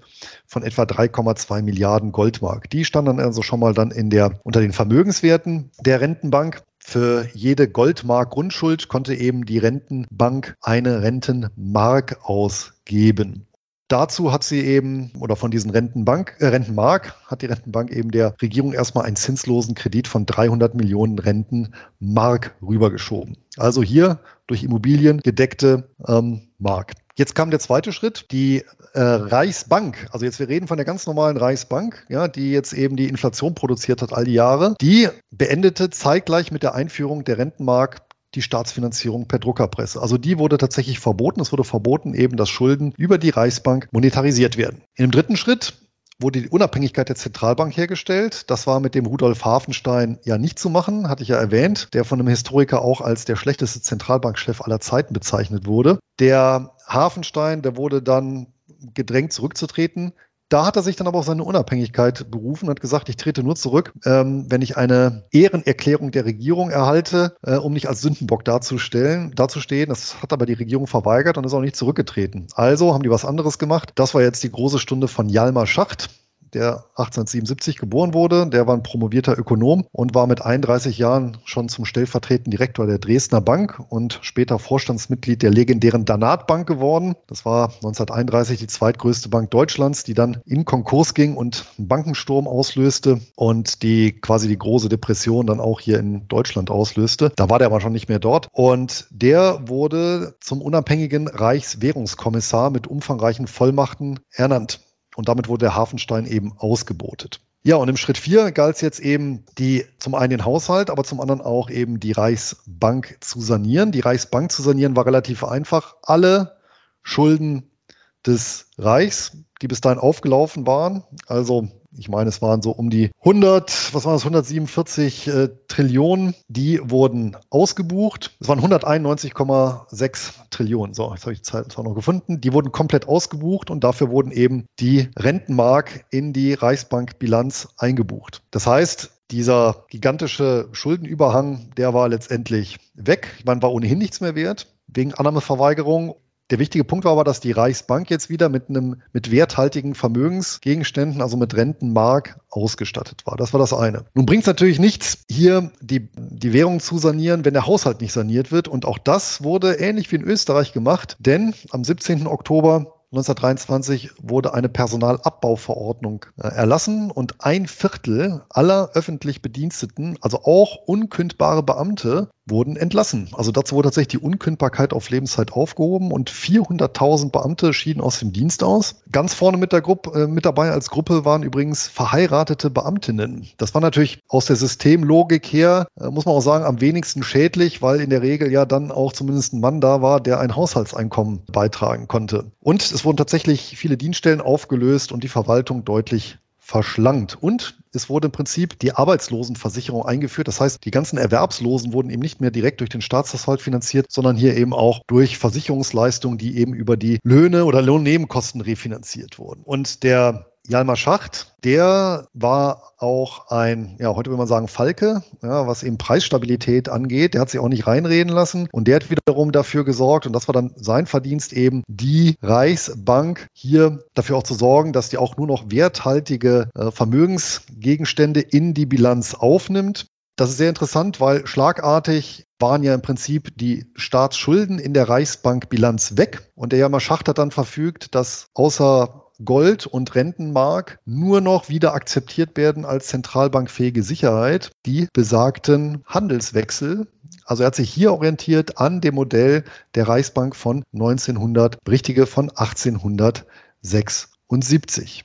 Die Rentenmark selber, die lief auch noch um, denn neben diesen 300 Millionen äh, Rentenmark zinslosen Darlehen hat die Regierung ein weiteres Darlehen erhalten, um den laufenden Betrieb erstmal weiter zu finanzieren. Dieses Polster war ja auch da durch diese Zwangsabgabe und die Rentenmark wurden dann an die Beamten vor allem ausgegeben. Die Rentenmark waren aber kein gesetzliches Zahlungsmittel. Das gesetzliche Zahlungsmittel, das war weiterhin die Papiermark. Und die kam dann tatsächlich innerhalb von fünf Tagen, ähm, also am 20. November 1923, dann bei 4,2 Billionen Mark je US-Dollar brach dann quasi schlagartig die Hyperinflation ab. Und es blieb dann dabei. Also schwankt noch ein bisschen, aber äh, der Kurs konnte dann gehalten werden. Und tatsächlich war es so, dass dann noch bis in den Sommer des kommenden Jahres tatsächlich auch diese riesen Nominalbeträge weiterhin dazu dienten, eben als Zahlungsmittel dienten und dann erst eine Umstellung erfolgte, bei der letztendlich aber nur Nullen gestrichen wurden. Es war eigentlich keine Währungsreform dann im eigentlichen Sinne, es waren ja weiterhin Reichsmark, es waren dann genau die Reichsmark, die dann auch 1948 untergegangen sind. Hier war es im Prinzip wirklich nur eine, eine Umstellung.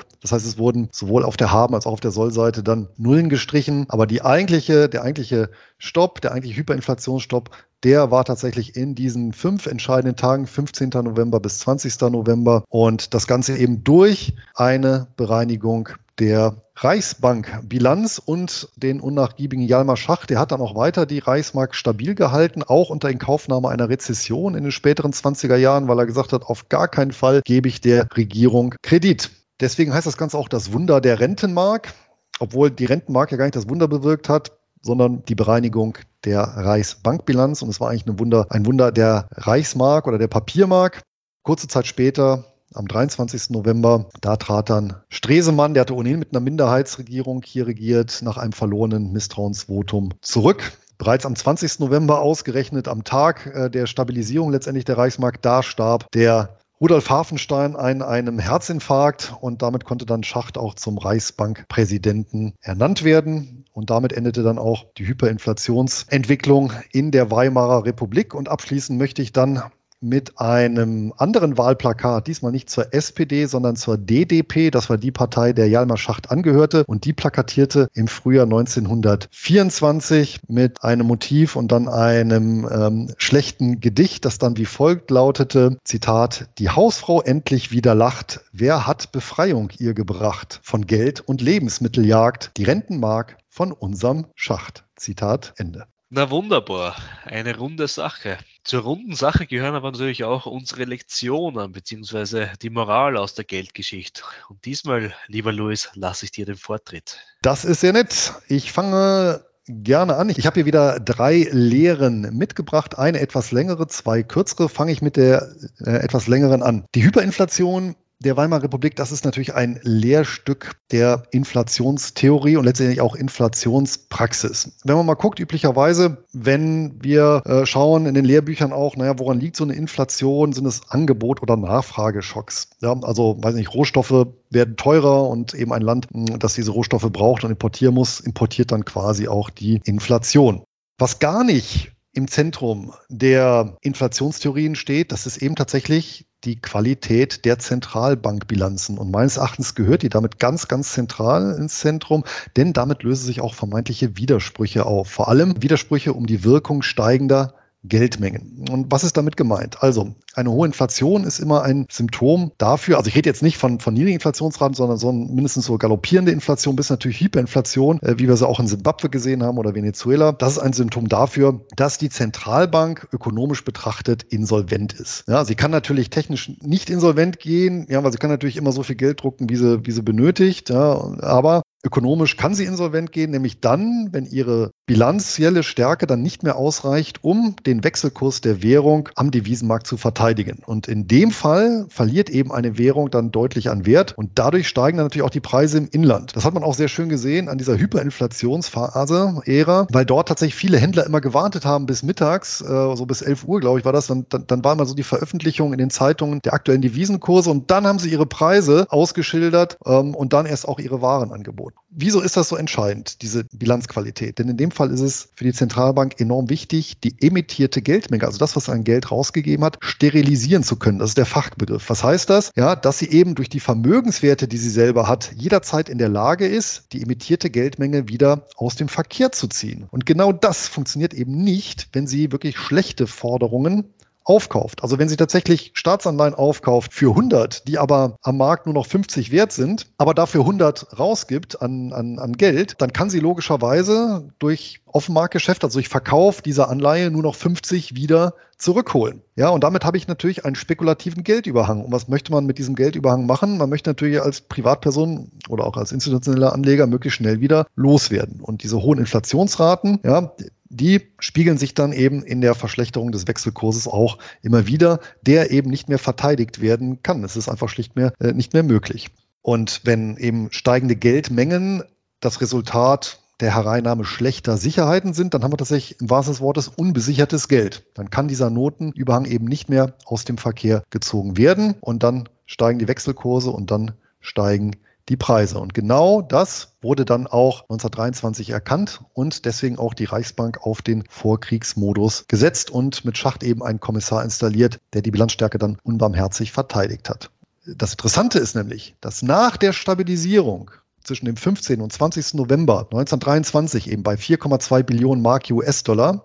Danach ist bis zum 30. Juni 1924 die Geldmenge extrem gestiegen, nämlich um das 15-fache. Also um das 15-fache hat sich die Zentralbankbilanz noch aufgebläht. Die Preise sind allerdings stabil geblieben, da die Mark eben fast ausschließlich nur noch gegen Handelswechsel hoher Qualität und kurzer Laufzeit emittiert wurde. Und dagegen kannst du eben keine spekulativen Attacken fahren. Weil es eben keinen Geldüberhang gibt. Das heißt, es gibt ja einen Beschaffungszwang, denn die Zentralbank kann entgegengenommenen Handelswechsel ja wieder vorlegen, Gläubigerhaftung, egal wem, ja, und derjenige muss dann zahlen. Das heißt, automatisch werden dann die Noten so wieder aus dem Verkehr gezogen und die Währung bleibt stabil. Spekulative Attacken sind nur ganz, ganz, ganz kurzfristig möglich, aber fallen dann wieder in sich zusammen. Das heißt, wir hatten auch hier, das ist auch nochmal eben interessant, gerade keine Währungsreform im eigentlichen Sinne, sondern einfach nur in Anführungsstrichen eine Stabilisierung des Wechselkurses durch die Verbesserung der oder Wiederherstellung der Qualität der Zentralbankbilanz, gegen die dann nicht mehr spekuliert werden konnte. Und die Lehre hieraus ist eben, starke Inflation sind immer auch Wechselkursinflation beziehungsweise lassen sich eben am Devisenmarkt sehen und geben eben Auskunft über die ökonomische Solvenz der Zentralbank. Die zweite Lehre, ganz kurz, ich zitiere Voltaire, es ist gefährlich, Recht zu haben, wenn die Regierung Unrecht hat wenn man als Privatperson hier Vermögen erhalten wurde in diesem Szenario, das war tatsächlich sehr, sehr schwer, selbst mit maximaler Diversifikation. Ich kann damit natürlich bestimmte Risiken eliminieren. Ich hätte mich auch gegen die Inflation ökonomischerseits schützen können. Das Problem ist halt, der Schutz selber hängt natürlich dann immer vom Grad der Gewalt ab, die die Exekutive bereit ist einzusetzen oder eben nach Karl Schmidt, dem Juristen und politischen Philosophen, souverän ist, wer über den Ausnahmezustand entscheidet. Und tatsächlich ist es so, es war faktisch auf legalem Wege nicht möglich, Vermögen zu erhalten, denn, das habe ich jetzt gar nicht erwähnt, natürlich zu dieser Symbolpolitik gehörten auch Repressalien gegen Vermögensbesitzer. Das heißt, es gab Devisenabführungsverbote, es gab äh, Devisenabführungsgebote, Goldbesitzverbot, auch Gold musste zu Festpreisen abgegeben werden. Es gab sogar in der Spätphase dann eine Wertpapierabgabepflicht. Das heißt, selbst aus, also vor allem, also es ging um Wertpapiere, die auf nicht auf Mark denominiert waren. Das heißt, ausländische Anleihen und Aktien mussten abgegeben werden. Und wer die eben nicht versteckt hat und damit hohe äh, Gefängnisstrafen auch riskiert hat, der konnte damit letztendlich kaum Vermögen retten. Mit, Aktien, mit deutschen Aktien wäre es noch gegangen. Allerdings sind die auch äh, im Rahmen der Hyperinflation regelrecht eingebrochen. Da musste ich dann auch schon mehrere Jahre warten, bis ich hier wieder auf pari war. Ja, also das ist auch nochmal also aus der, aus der Vermögensanlage interessant. Wenn, wenn Privatanleger hier mit Extremzeiten konfrontiert werden und die Politik natürlich zu extremen Mitteln greift, dann wird es eben sehr schwierig. Und als drittes Stichwort Ermächtigungsgesetz. In Anlehnung an Kant möchte ich hier äh, vielleicht den sowas wie den, den politischen Imperativ äh, kundtun, nämlich verabschiede niemals ein Gesetz, von dem du nicht wollen kannst, dass dein politischer Gegner es anwendet. Das war natürlich schon sehr, sehr problematisch, weil damit war natürlich die Büchse der Pandora geöffnet, denn wenn, wenn eine Koalition dann in einer Notzeit äh, ein Ermächtigungsgesetz zu ihren Gunsten durchsetzen kann, dann wird das natürlich in späteren Zeiten auch wieder durchgeführt werden, wenn Grundrechte komplett außer Kraft gesetzt werden. das war zum Beispiel auch dann, wurde, wurde das genutzt für Devisenrazzien. Ist es tatsächlich, ist das dann eben Dammbruch und den haben wir dann wiederholt erlebt und das hat natürlich auch zur Delegitimation und zum Ende der Weimarer Republik geführt und wurde natürlich in, viel, in totalitärem Maße von der, vom Nachfolgesystem genutzt und vor dem Hintergrund wäre es vielleicht sogar besser gewesen, wäre das Deutsche, oder zumindest eine Überlegung wert, was wäre gewesen, wenn das Deutsche Reich zerfallen wäre. Wenn wir also eine Rückkehr erlebt hätten zur, und das meine ich durchaus positiv, Kleinstaaterei, der, der Renaissance und der früheren Neuzeit und ob das nicht politisch und ökonomisch die bessere Alternative gewesen wäre im Sinne von Last 1000 Lichtensteins erblühen. Das meine drei Lehren aus dieser wirklich äh, traumatisierenden Zeit. Welche Erkenntnisse hast du denn für dich da rausgezogen?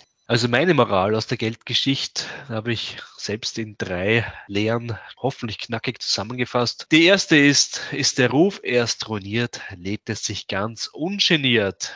Die Notenpresse zum Stopfen ja, der staatlichen Budgetdefizite war ja bereits seit dem Beginn des Ersten Weltkrieges ein probates Mittel und zog sich dann durch eigentlich über diese ja, Phase der Hyperinflation. Was heißt durchziehen? Es befeuerte ja auch diese Hyperinflation, wie wir ja schon am Beispiel Deutschlands, aber eben auch Österreichs dargestellt haben. Und ich meine, die Notenpresse wird auch noch heute gerne benutzt. Auch in jener Währung, die ja wir beide, äh, die beiden Länder ja als unsere handelsübliche Währung verwenden. Aber ja das ist ein eigenes Thema und ich verweise da auf unsere Geldgeschichte zur Europäischen Zentralbank. Die zweite Lehre aus dieser Geldgeschichte ist für mich eigentlich diese unterschiedlichen Rahmenbedingungen, die eine Hyperinflation ausmachte, aber dann doch mit ähnlichen Lösungen. Ja, wir haben ja unterschiedlichste Hyperinflationen zu dieser Zeit in Polen, in Ungarn, aber eben auch in Deutschland und in Österreich, dass mit unterschiedlichen Lösungswegen ein Entrinnen aus dieser Hyperinflation gesucht wird. Am meisten stand am Ende dann doch eine Währungsreform, die eine gewisse Signalwirkung natürlich für eine künftige erhoffte Währungsstabilität ja, signalisierte, ausmachte oder eben im Falle von Österreichs ein von ausländischen Staaten garantiertes Paket an Schuldverschreibungen, die ja für ein abruptes Ende der Hyperinflation sorgt. Im Übrigen wurde ja die Raten dieser Völkerbundanleihe bis in das Jahr 1980, natürlich auch hier wieder unterbrochen in der Zeit nach dem Anschluss an das Deutsche Reich, ja, 1938 bis 1945, regelmäßig bedient und dann eben die Schuldtilgung im Jahre 1980 endgültig zu Ende gebracht. Die dritte Lehre ist eine, die berühmte Medaille und die beiden Seiten einer Medaille thematisiert, nämlich wo sehr, sehr viele Verlierer die natürlich in dieser Umverteilung zu Lasten der Sparer, der Rentner oder Pensionisten, wie man in Österreich sagt, und natürlich auch der Vermögensbesitzer, ja, die es alle voll abbekamen. Aber auf der anderen Seite der Medaille gab es natürlich auch einzelne Gewinner der Inflationsmisere. Ja. Die waren einerseits wahrscheinlich im Tourismus tätig, denn in Bad Gastein, in Salzburg oder auch im Salzkammergut ja, war eben Urlaub machen für Ausländer nach dem dramatischen Währungsverfall der Krone natürlich ein wahres Preisparadies. Andererseits, und du hast es auch anklingen lassen, beziehungsweise erwähnt, Louis, eine sogenannte Exportprämie. Am Beispiel Österreichs wäre das vor allem in der Papier- und Holzindustrie feststellbar, die eben sehr stark und dominant in Oberösterreich und im steirisch-kärntnerischen Grenzgebiet tätig war und die in ihrer Erzeugung der Produkte weniger importabhängig war. Und auf der anderen Seite gab es auch einen Ausverkauf der Produktionsindustrieanlagen beziehungsweise auch des Finanzsektors. Beispiele hierfür sind die Anglo- und die Länderbank, die eben in den ausländischen Besitz übergingen. Und wer natürlich auch profitierte, waren alle, die Schulden hatten, ja, nämlich Schulden, die sie quasi geerbt hatten schon aus der Zeit vor dem Ersten Weltkrieg. Das waren insbesondere natürlich die Bauern oder eben alle, die Schulden gerade in dieser Zeit machten. Und da gibt es den ein oder anderen Inflationshai oder auch Glücksritter, ja. Ich hätte ja hier den gebürtigen Triestiner Camilo Castiglione, ja, näher ausgeführt. Aber jetzt hast du mir eine Steilvorlage geliefert, lieber Louis, nämlich zu Josef Schumpeter, den ja, Worterfinder der schöpferischen Zerstörung oder wie man es heute so gerne sagt, disruptiven Innovation. Zu Josef Schumpeter zitiere ich gerne auch aus einer Quelle, die ich dann nachher in der Literaturempfehlung vorstelle und das ist auch eine Quelle, die schon, glaube ich, aus meiner ersten Geldgeschichte, die ich verwendete. Aber Zitat. Das leichte Geld lockte viele. Auch Josef Schumpeter der durch sein Zwischenspiel als Finanzminister und die ihm angelassene Mitschuld an der Inflationsmisere zum bestgehassten Mann der Wiener Society geworden war, reihte sich in die Schar der Spekulanten ein. Er quittierte die durch die Geldentwertung unattraktiv gewordene Universitätsprofessur und ergatterte durch seine politischen Beziehungen eine der heiß begehrten Bankkonzessionen und mit dieser die Präsidentschaft der renommierten Wiener Biedermann Bank. Damit konnte er seine strapazierten Finanzen zumindest vorübergehend sanieren und die Allüren des leichten Geldes übernehmen. Von Schloss und Reitstall über rasch wechselnde und zweifelhafte Liebschaften bis zur öffentlichen Provokation. Im offenen Fiaker, links und rechts eine Prostituierte auf den Knien, schockierte er die Wiener Gesellschaft. Am Ende des Inflationsbooms stand er vor einem Schuldenberg, an dessen Abzahlung er noch während seiner Bonner Professur durch eine Unzahl von Vorträgen und Auftragsarbeiten schwer zu tragen hat. Zitat Ende. Ja, eine sehr schöne Episode zum Schumpeter, wie man ihn kennt. Der berühmteste Inflationsgewinnler, das mal als kleiner Nachtrag in Deutschland, das war übrigens der industrielle Stinnes, der die inflationäre Entwicklung ja sehr früh erkannt hatte und sich ein regelrechtes Firmenimperium zusammengekauft hat und die Finanzierungskosten die bauten sich dann eben über die Hyperinflation ab. Und da gab es dann auch in dieser Zeit den äh, Spruch, der die Runde gemacht hatte, Stinnes kauft alles. Der ist dann aber meine ich, schon bereits 1924 gestorben und sein Imperium ist noch kurz danach implodiert. Ich habe mal vor einigen Jahren einen Blogbeitrag zu dem Herrn Stinnes, Hugo Stinnes, geschrieben. Kann man sich dann auch mal bei Gelegenheit durchlesen. Ja, kommen wir abschließend noch zu unseren Literaturempfehlungen, unseren eigenen Quellen, oder? Machen wir das. Machen wir das. Ich habe diesmal vier mitgebracht. Zum einen eine sehr gute chronologische Übersicht zur Inflation von 1923 ist der gleichnamige Titel mit dem Untertitel Wie es zur größten deutschen Geldkatastrophe kam, ist letztes Jahr erschienen und der Autor heißt Frank Stocker ist ein Wirtschaftsjournalist, der bei der Welt tätig ist und ähm, von ihm habe ich auch diese sehr vielen kleinen Anekdoten übernommen. Also wirklich ein sehr, sehr unterhaltsames und informatives Buch, eine wirklich sehr gelungene Kombination. Wer eintauchen will, mehr in den Alltag der Menschen, ähm, sowohl übrigens in Deutschland als auch in Österreich, Ungarn, der ist hier mit Adam Ferguson äh, gut bedient. Das Buch heißt Das Ende des Geldes, Hyperinflation und ihre Folgen für die Menschen am Beispiel der Weimarer Republik. Und dann habe ich noch zwei Bücher, die dann wirklich in der Theorie sehr tief das Ganze ausloten. Zum einmal weil zeithistorisch ähm, interessant ist, von Jalmar Schach. Das Buch heißt Die Stabilisierung der Markt. Das hat er also eben in den, ich weiß nicht, 20ern oder frühen 30ern geschrieben, wo er dann eben den, ja, sein, seine Tätigkeit beschreibt, ja, auch die Ideen und Konzepte. Und zu der ganze Part, den ich hier referiert habe, was so Zentralbanktheorie, Bilanzqualität angeht, da hat sich sehr, sehr verdient gemacht der Dr. Ingo Sauer mit seiner Dissertation. Und die heißt The Influence of the Central Bank Assets on the Exchange Rate and the Price Level, Essays and Empirical Analysis. Wer sich jetzt die Dissertation selber nicht antun möchte, der Mann hat auch mehrere YouTube-Videos äh, gedreht und mehrere Podcast-Auftritte gehabt. Den findet man da also wieder und der schafft es ganz gut, diese, ja, vielleicht auch akademisch schwer verdauliche Materie auf dem Weg näher zu bringen. Wirklich, also wer wirklich Bankwesen, Zentralbanken, das Verständnis da wirklich nochmal richtig vertiefen möchte, lege ich Ingo Sauer ans Herz. Gut, dann schließe ich ab mit den Literaturempfehlungen, die ich für diese Geldgeschichte gewählt habe. Und ja, die erste Literaturempfehlung schließt gleich an das Zitat zu Josef Schumpeter an, nämlich, man muss schon sagen, ein Standardwerk zur österreichischen Wirtschaftsgeschichte, nämlich von Roman Sandgruber, österreichische Geschichte, Ökonomie und Politik, erschienen im Jahr 2005. Dann ein ja, sehr interessantes Werk und vor allem auch für Personen, die sich näher mit der politischen Geschichte der Ersten Republik Österreich auseinandersetzen möchten, von einer Person geschrieben, die nicht ganz unumstritten ist. Ja, und ich weiß, dass er für einen Historiker für die ein oder andere saloppe Formulierung gut ist. Ja, Lothar Höbelt, er bezeichnet ja zum Beispiel einmal eine angedachte Koalition in den 1950er Jahren als einen flotten Dreier. Für einen Historiker ist das natürlich schon sehr salopp gewählte Formulierungen. Nichtsdestotrotz ist er ein sehr anerkannter und fundierter Historiker und sein Werk Die Erste Republik Österreich 1918 bis 1938 das Provisorium erschien im Jahr 2018. Und zuletzt ein Werk, der sich näher mit dem Thema Inflationshigh